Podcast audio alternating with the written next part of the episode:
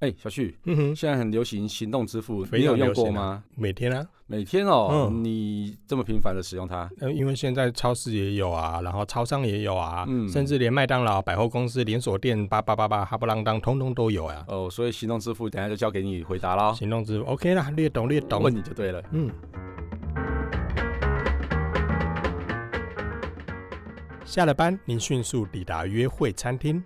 买电影票不再排队浪费生命，开车出游一手掌握停车资讯，因为科技生活更有效率，省下时间用来轻松惬意。科技酷宅陪你漫游网络世界，聊聊新鲜话题。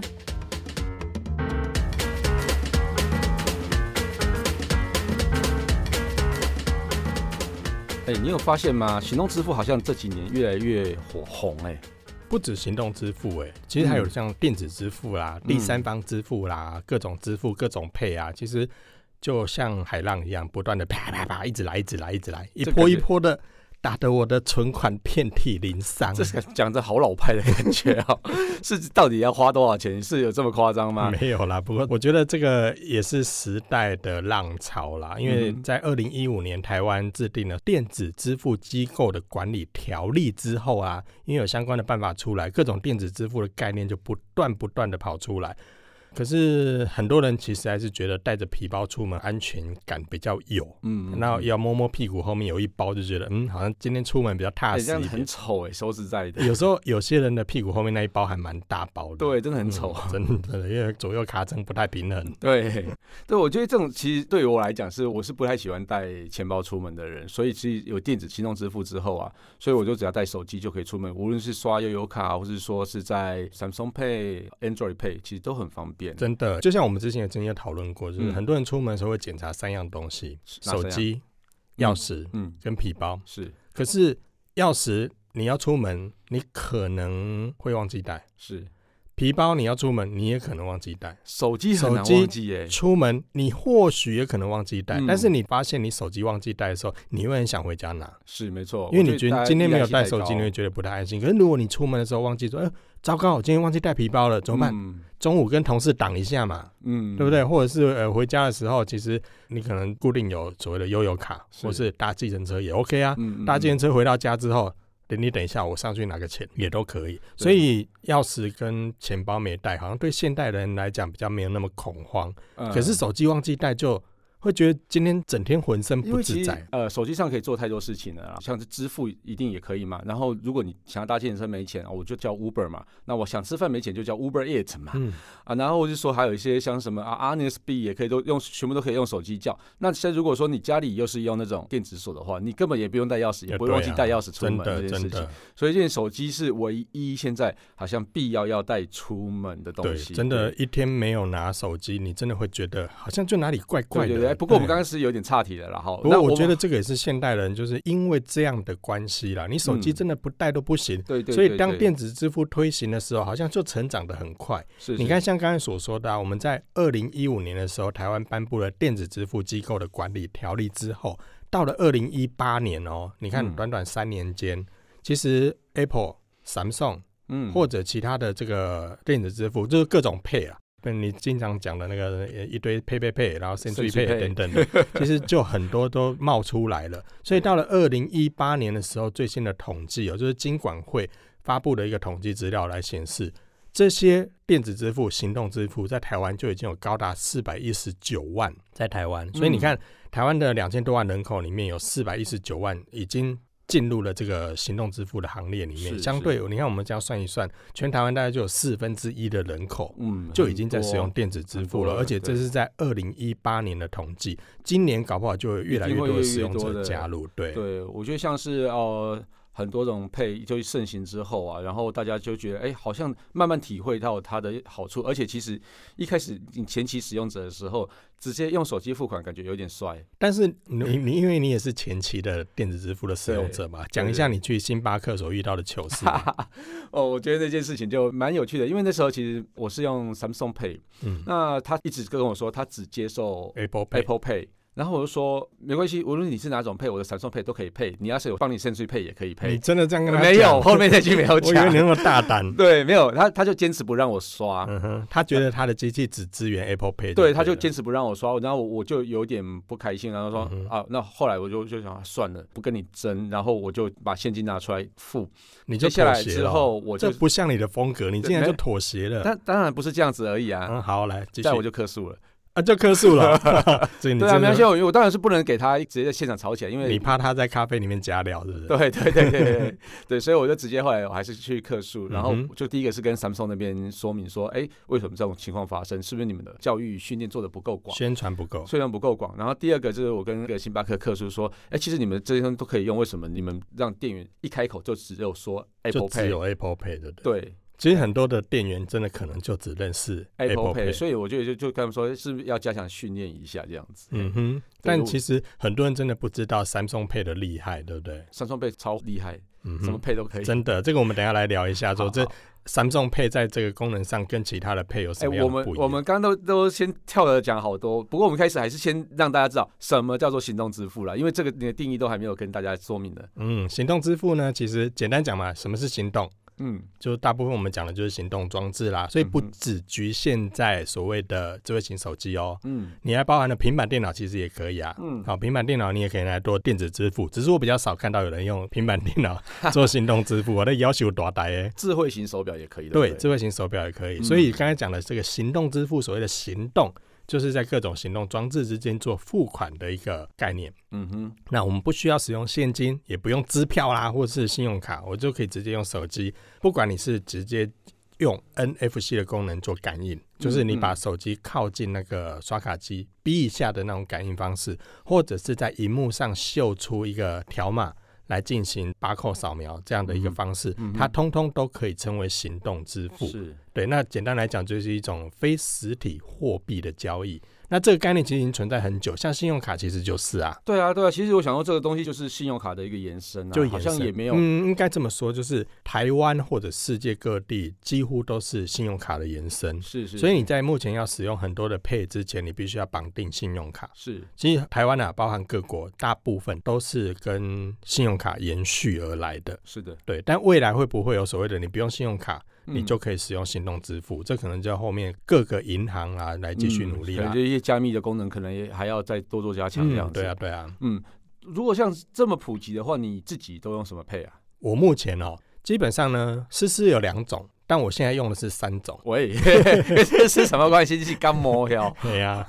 那我现在目前的话，大概就是 Google Pay，嗯，还有 Apple Pay，嗯，还有一个 Line Pay。Uh huh, 嗯，所以我大概常用这三种。你 Google Pay 跟 Apple Pay 就要拿两只手机，两只手机啊，对啊，oh, 所以你就是双刀流，真的。我基本上出门一定两只，那如果工作出去的话，那那就另当别论。对，但是说你你会什么 A 场合带 A 手机，B 场合带 B 手机，这一定要的啊，基本的尊重一定要的。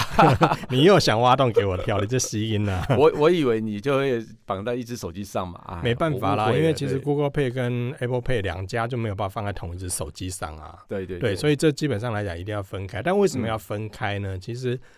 嗯，没有一定啦，嗯，哦，但我只是说，对我个人来讲的话，如果我像遇到你像星巴克那样的案例，说，嗯，他只接受 Apple Pay，好，那我就掏出 Apple Pay 嘛，我是好客人，我不为难人家，我也不客诉人家，是这样子，不好意思啊，都是我的错，都是没有啦。其实，身为一个专业的 3C 达人，其实出门带两只手机，就像汽车维修师傅上随身有扳手是一样的道理啦。那你呢？你呢？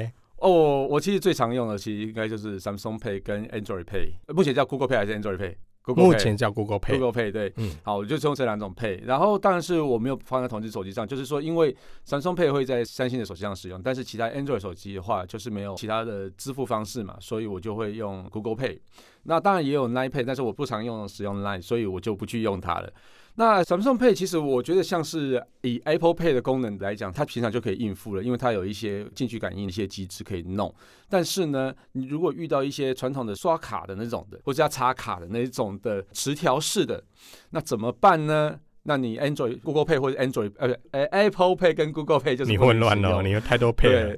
对对，那这个情况底下，你真的只能拿实体卡出来刷吗？不用。我其实有三星的 Samsung Pay，Samsung Pay 可以感应磁条的刷卡方式，它可以模拟那种方式来去做刷卡的服务，所以你遇到一些干妈点，你还是可以用。干妈点哪有刷卡机啦？有，我我其实我跟你讲真的，我在真的假的？呃、我在韩国。嗯的干妈点，它其实没有感应的卡的。哦，你说韩国、嗯、对，然后它只有那个一般的刷卡条那种的，就是就必须要把卡片刷过去。对对对对对，然后它上面直接就贴着 Samsung Pay 的那个标签，我、哦、说哦可以用，好我就配。那是因为你在韩国啊，韩国的话基本上对啊，大本营一定的啊。对，但这也显示说他们在这个韩国当地，其实 Samsung Pay 已经算很普及了，超级，甚至连干妈点都有就对了。对，没错没错。所以其实像台湾的一些餐厅啊，就是不支援感应付款的。就是不支援 Apple Pay 的其实 Samsung Pay 几乎都可以配。所以简单来讲，就是 Samsung Pay 基本上它相容于现在的所谓感应式的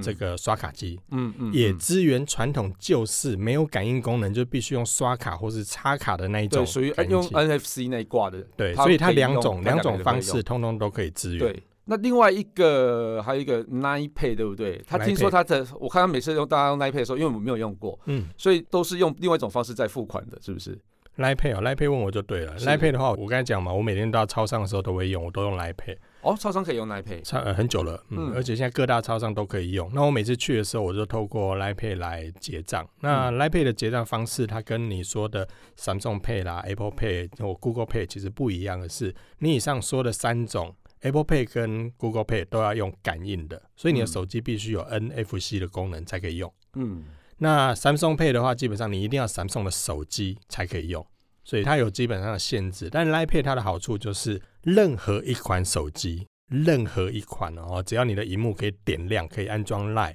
基本上你都可以使用。那它的使用方式是，当你到超商结账的时候，你把 Line Pay 打开，那这时候它要透过密码也好、指纹也好或脸部辨识也好，只要你解锁之后，它画面就会秀出一个条码。嗯，你只要把这条码拿给店员，他就会拿出他这个收银台上面那一只小红，就那个那那一只枪枪，然后来扫描你的荧幕。嗯、那这时候扫描你荧幕之后，B 就完成了结账。嗯，那所以你的手机不需要 NFC 的功能。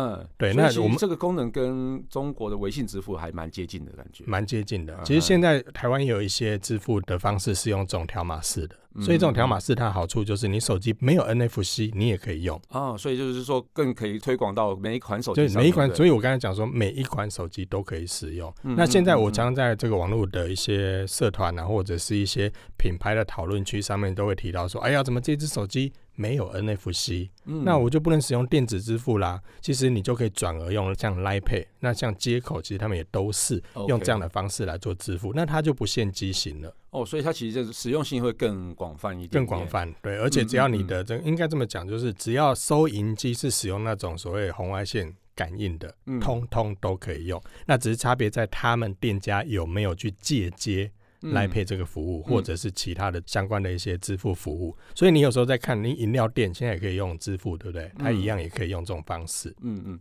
哦，另外一个问题是说，要悠游卡的时候，应该要怎么去结合手机来使用？因为像是 Apple Pay，它也没有办法用悠游卡嘛。Apple Pay 没办法。对，那 Google Pay 也没办法嘛。Google Pay 没办法。但我唯一知道的可以是只有 Samsung Pay 有跟悠游卡结合。应该正确的说法是说，Samsung Pay 的功能。它除了支援刚刚所说的感应式跟条码式之外，它的技术也可以把悠游卡一起容纳进来。嗯哼。而因为他们这个机制是相同的，所以呢，我如果是使用 Samsung Pay 的使用者，你可以把悠游卡一起整合进来，因为他们的这个机制上或者是感应的技术上是可以相容的。嗯嗯。但相对来讲，其他的，例如说 Apple Pay。或 Google Pay 他们就不行，他们虽然也有感应的功能，嗯、可他们就不行。那这时候 Samsung Pay 就有它的优势存在，它不仅可以感应以往的那种磁条式、磁条式，对，对，那它也可以把悠游卡整合进来，所以这个时候使用者呢就不用另外带着一张悠游卡。是是，是，但是。现在还不行了。还不行哦，嗯，现在还不行，就是技术上做得到，嗯，嗯嗯，但因为这件事情技术上做得到，还要跟悠游卡公司谈，嗯、然后怎么样做整合，怎么样拆账啊？哈、嗯，那这这部分要先谈好嘛。对对。谈好之后，其实还要做过一些测试。好、嗯，那 Samsung 各机型自己要在台湾的环境测试完之后，最后才把这项功能透过任体更新的方式来更新给所有的 Samsung 的使用者。嗯、那这时候你就可以用，但是什么时间点我们目前不知道。了解。那其实除了那像三星即将会支援悠游卡之外，其实一般的使用者啊，我觉得想要在手机上使用悠游卡。其实还有一个方式啊，就是使用那个各家电信推出的 NFC SIM 卡，这样其实就可以用。像中华电信啊，或是远传，我印象中都有 NFC SIM 卡。其实应该说，远传、中华电信他们有所谓的 NFC SIM 卡，但是 NFC SIM 卡的话，它是可以去整合他们，就是说，例如说中华电信它有所谓哈密。对，那它可以用这个哈密的这个功能来进行相关的行动支付。是的，但是它要整合悠游卡的话，就要看他们本身是不是有借接完成。像我知道的话，是中华电信的 NFC 信卡的话，它一样可以透过哈密来呼叫出悠游卡，它就可以。是的，所以也是要看它本身的功能上是不是可行。是的，那这个有一个状况就是，你必须要先去换成 NFC 信卡。是的，没错，没错。对，只要做了更换之后，然后你跟着它步骤设定，其实你就可以去像是捷运啊，或者说便利商店，其实都可以直接用悠游卡来去做。对，但是就是会有刚刚所讲的问题。第一个，你要先到电信公司去更换成 NFC SIM 卡。第一次更换不用钱，嗯嗯，好，但如果你遗失之后的话，就要所谓的补办。那 NFC SIM 卡会比较贵一些。嗯、那再来就是你安装了 NFC SIM 卡之后，不是直接就可以用了，你要安装电信公司它相关的这个 app，然后要透过它的这个 app 来支付，这样才可以。那除了我们刚刚讲的这些一堆 Pay 以外，像 Line Pay 啊、Samsung Pay、Android Pay、Google Pay、巴拉巴拉 Pay 以外，那还有什么样其他不同的行动支付方式？好多哎、欸，像我们刚刚有讲到 Line Pay 嘛，对，还有接口。对不对？接口啊，接口其实也很多人在用哦。嗯、那另外的话，像台湾 Pay，你应该之前有听过。有。那有些手机它也把台湾 Pay 直接内建在他们的手机里面。嗯、那另外还有一个很多人现在也很常用的是所谓的拍钱包。有听过。这个是由 PC Home 所推出的这个行动钱包功能，嗯、这个也是有。嗯、那另外像雅虎也有推出超好付。Uh. 然后橘子这一家公司有推出橘子支付，对。嗯、那另外当然刚才前面有提到的所谓支付宝啦、微信支付啦，或者是欧付宝啊，嗯、这些其实通通都有。嗯、那之前以这个团购起家的这个 Muji，对 Magi 他们自己有推出这个 Magi Pay，所以基本上就是各种配各种配，在管理办法推出之后，都真的是雨后春笋啊！真的。那这几种配你都有用过吗？我没有每一种都用哎、欸。其实我会集中在某几项里面，像能够用 Line Pay 的地方，我一定用 Line Pay，因为 Line Pay 可以回馈点数。嗯哼，那而且它的回馈点数是一比一。嗯嗯，我觉得最大好处哦，就是像以往我们在刷卡的时候，就刷信用卡，不是都有所谓的红利点数嘛？那很多人的红利点数其实就一直放放放放放，放到然后要兑换的时候，你就上网去看一下可以换什么，你就发现哎、欸，好像换不到什么，换不到东西。对，对，真的换不到什么。那换到你想要的东西，你会发现你点数不够。嗯嗯，那这时候会怎么办？第一个换用不到的东西，对。第二个啊，过期了，所以他不能去接受人家送赠予的点数吗？就不行了，在传统的信用卡里面不行。但是 Line Pay 有一个好处，就是当我刷卡完之后，他会把这个金额里面的。多少趴数？嗯，像之前很多人在讨论说，中国信托跟 Line Pay 合作那张联名卡，嗯，它最大可以回馈到两趴、四趴，甚至到六趴。嗯嗯。那这时候如果我刷了一千块，我就可以最大可以得到六块钱。哦。那有时候它有一些活动加成的话，甚至可以回馈更高。嗯哼。那这时候我回馈的这个点数就会进到 Line Pay 里面所谓的 Line Point 这个功能。嗯。那我就会发现我的 Line Pay 在结账完之后呢，过几天你就会收到这个回馈点数，而这点数就是一比一的。哦，其实对，所以以往我们刷信用卡的。的时候，它的红利点数，你都要从信用卡账单上面去看，嗯嗯，然后你也不能用，你要到年底结算的时候，你再去做兑换，这个时候就很尴尬啦，嗯，大部分都用不到，所以很多红利点数就失效。那我为什么会说我在 Line Pay 上用，就是店家有资源 Line Pay，我一定用 Line Pay，嗯，因为它回馈点数，我可以在下一次交易的时候直接折抵掉，甚至如果说到超商去的时候，我的 Line Pay 里面有点数，我就直接就付掉，我我就不用出钱，嗯哼，像我老婆有一次我们要去日本旅游的时候。我们所有的交通费都全部用 Line Pay 的回馈点数付掉了。哦，这样其实真的还蛮嗯，就直接会就、嗯、我觉得这是相对来讲也比较经济实惠也实际的啦。因为红利点数真的很多人就是放到过期啊。嗯嗯，所以我应该要考虑一下，尝试看一下 Line Pay 的，真的蛮好用的。哎、欸，其实这样算起来，台湾就有大概十几种 Pay 啊。那怎么还有会有网友说我们台湾的 Century Pay 的脚步比较慢啊？不是、啊，所有 Pay 的脚步比较慢。基本上，我觉得这个是在认知上，因为其实网络上很多人真的在抱怨说，哎，台湾的电子支付怎么速度这么慢啊？嗯、大陆那边你看人家这个行动支付都好几年了，对不对？嗯嗯、人家到到处都在用，连这个到杂货店、到菜市场、到路边摊、到摊贩买，全部都行动支付就可以了。那为什么我们这么慢？这个时候的比较标的，我觉得应该说，其实台湾不算慢。是，如果我跟全世界相比的话，你就会发现，其实台湾并不慢啊。啊，那。老实讲了，中国真的很快。是，那为什么他们会很快？最主要是因为中国它的整个的市场呢，它跳过了信用卡。对，没错，他们没有信用卡这件事情。就是信用卡它比较没有那么的，没有那么没有那么普及，因为而且在申请信用卡来说，它的门槛是比较高的。是的，所以很多人其实即便想办，也过不了那个申办的门槛。嗯，所以这个时候你就会发现说。大陆其实信用卡的普及度很低，反而是小额支付的，也就是因应因应信用卡的这个使用比例很低，嗯、所以在后续微信推出了这样的一个第三方支付的时候，或者是像支付宝这样的东西出现的时候，在每个人都有手机。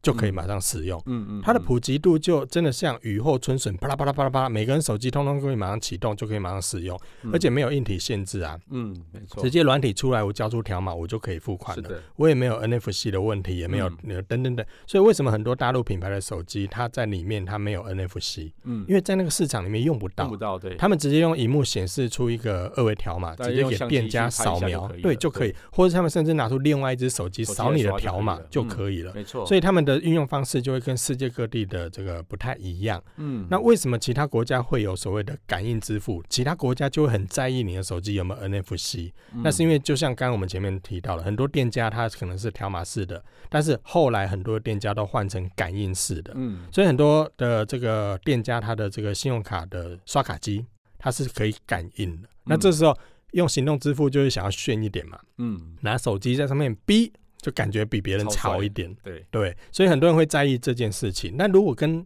世界各国相比，你就会发现，其实台湾的脚步并不慢哦。嗯哦，那你最近如果出国，你到其他国家去，你会发现，其实有些我们邻近的国家，他们未必普及。像我常常去日本，其实日本很多的超商它可以用，没有错，但是也是这几年才开始出来的，而且他们很多的支付可能也没有到这么多元。嗯哼嗯哼对，我觉得像中国其实真的是发展脚步非常非常的快，尤其是他们在呃一些杂货店或是摊贩，甚至都有在使用。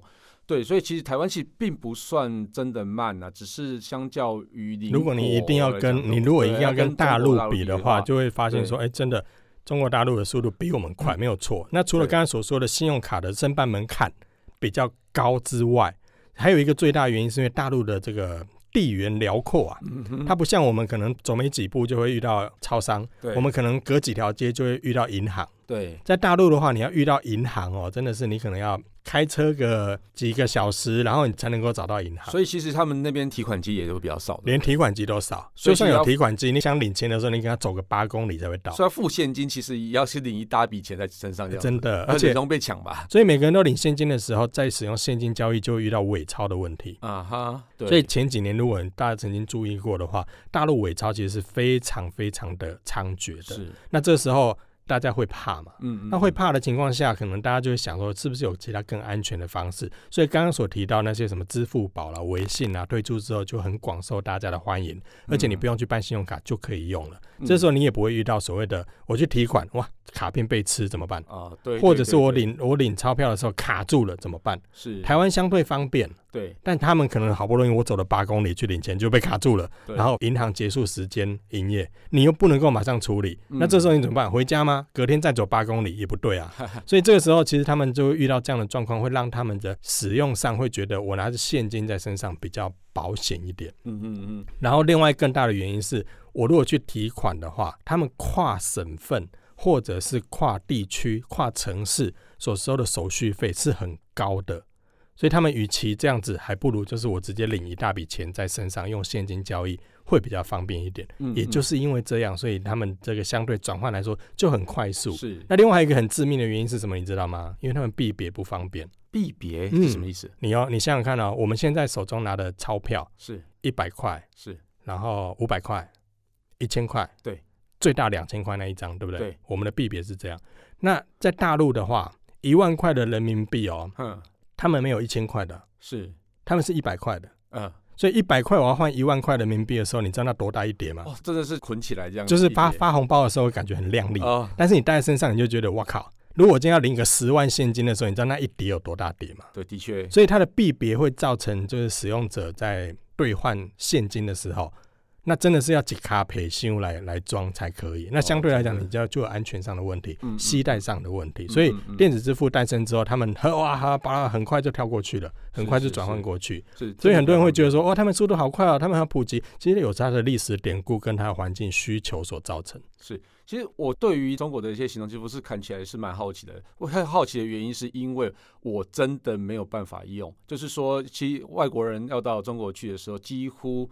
很难申请到像他支付宝或微信支付，因为他们要实名制。是是是，对，所以你必须，如果你要使用大陆的支付的话，你必须你人要到大陆去开户。嗯哼，那开户一定要本人到，不能代办。然后开完户之后，你获得实名之后，而且你要有大陆的手机号码。是，所以你如果要用大陆行动支付，你要先去开户，而且要办他们的门号。所以其实这相当麻烦，因为其实我以我在中国出差的经验来讲的话，像是他们其他的一些小店呢、啊，几乎都不收现金，几乎不收，因为他们怕收到假钞。对对对对，所以你要付的时候，他也说真的没有没办法付嘛，他才勉强收。然后另外一个叫车也很难叫。哦，叫车他们也都全部都对，也是要绑绑行动支付才能叫。嗯嗯、那所以你要给他现金，他真的还觉得很奇怪，很困扰，对他们来讲，对对对，对，他们来说是真的是不方便的事情。嗯，嗯。对对，所以其实整个支付起来看起来很方便，但是其实有有点相对封闭，对外国人真的是很难进入他们的那个交易市场。真的真的，其实你说封闭，他们相对来讲也是安全性的考量啦。也是，因为如果申请太容易的话。那也代表它中间其实会有更多的漏洞哦，所以相对来讲的话，在大陆这部分也会比较严谨一点，你必须要到去进行开户办行动门号才可以使用。嗯，哎，那你觉得台湾的行动支付现在你说有大概有占了四分之一了嘛？有办法普及到更高吗？我觉得如果以刚才前面所提到的，台湾的行动支付现在大部分都建构在所谓的信用卡机制底下，所以你必须在办这些各种行动支付的时候要绑定信用卡。这对没有信用卡的人来说就是一个门槛了。嗯嗯，那你要必须要先去办信用卡。是，可是这个会有一个状况是，很多人去办信用卡，其实他很容易申办不过。嗯，第一个他没有足够的薪资证明啊，哦，收入证明啊，收入太低又不行。那很多家庭主妇，你说家庭主妇哪来的收入证明？对对，没有啊。那或者像我们这种就是 SOHO 的，或者是说有一些可能收入上没有那么稳定的，你要去办也会被银行打回票。是的。所以这个时候你要去办信用卡的时候没有办法通过，那行动支付就不能用啦。是没错。所以我觉得台湾如果要针对这一块，我觉得有一段路要走，是信用卡这个机制必须要被打破。嗯。不能依附在信用卡机制底下，嗯，但现在有些的银行也推出了所谓跟你的存折，就跟你的这个现金，对，就是跟你的存户绑在一起，就是说你户头里面有多少钱，你就可以用这个支付来来来做付款，那我就会从你的户头里面扣。目前也有这样的方式存在，但你也需要去办一个户头，而且如果你我想要用 A 银行的付款，我就要 A 银行的户头；我要 B 银行，我就要 B 银行的户头。我身上目前有的户头可能不支援电子支付，那这时候其实又有使用上的困扰。那而且这之间来讲也会有所谓手续费，嗯，那这个就会对很多使用者来说是一个门槛。那未来如果这部分能够打破的话，我相信对于很多使用者来说就会很方便。但最大的障碍应该在于店家。是，嗯，很多店家不愿意导入，很多摊贩不愿意导入。是，那原因就是因为我每一笔账都可以被很清楚的计算出来。对，那我这时候我缴的税就没办法逃了。所以像现在很多摊贩他抵死不从了，嗯，因为我即使方便，但是即使方便，对，但我我如果办了之后，政府就可以知道，或银行就可以知道我每一笔的交易记录。那我每个月营业额多少，必须要开发票，必须要缴税，我通通逃不掉。对所以这些摊贩或小型店家来讲，其实嗯，你懂的。对。那台湾现在的环境来讲的话，其实很多人还是宁愿用现金。是的，对，比较方便一点。那有信用卡的人可能会觉得，那我就掏出信用卡来付款就好了啊，为什么要行动支付？也没有那个必要。那已经用行动支付的人就觉得，哎，很好用啊，你们为什么都不用？嗯嗯嗯，我我觉得真的是依照环境不同啦。其实如果说是在做国际观光客的那种小摊贩，他就必须得对，所以现在有些夜市有些摊贩其实他也还是可以支援很多很多付嘛，微微信支付啊、支付宝啊，或者信用卡或者 Android Pay、Apple Pay 几乎都可以。对，所以如果这市场更成熟一点，有些店家为了要赚钱，他也不得不了，不得不啦。对，所以这个就是要看每个地域性的发展。但也许再个五年十年吧。对，五年十年可能又另外一种的出现，就是可能是虚拟货币就会出来，搞不好以后也不用手机啦，就直接你结账的时候对着摄影机，下一个就结账，或许脸部辨识也可以啊，或者指纹辨识就可以直去把你的钱付掉这样子。嗯，OK，好了，那感谢大家收听这期节目，我是科技阿酷 Kissplay，我是科技仔仔林小旭。如果你有任何想要配，或者想要兴趣配，或者宅味很重的科技话题，或者目前在网络上发现哪一个配特别好用、回馈特别多的，或是网络上什么事情很瞎，你不聊不行的话，都欢迎到我们的脸书社团科技酷宅留言给我们哦。还有啊，快分享我们的节目给你酷到不行，或者宅味很重的朋友，一起加入科技酷宅的异想世界。拜拜。科技酷宅由艾格媒体制作播出。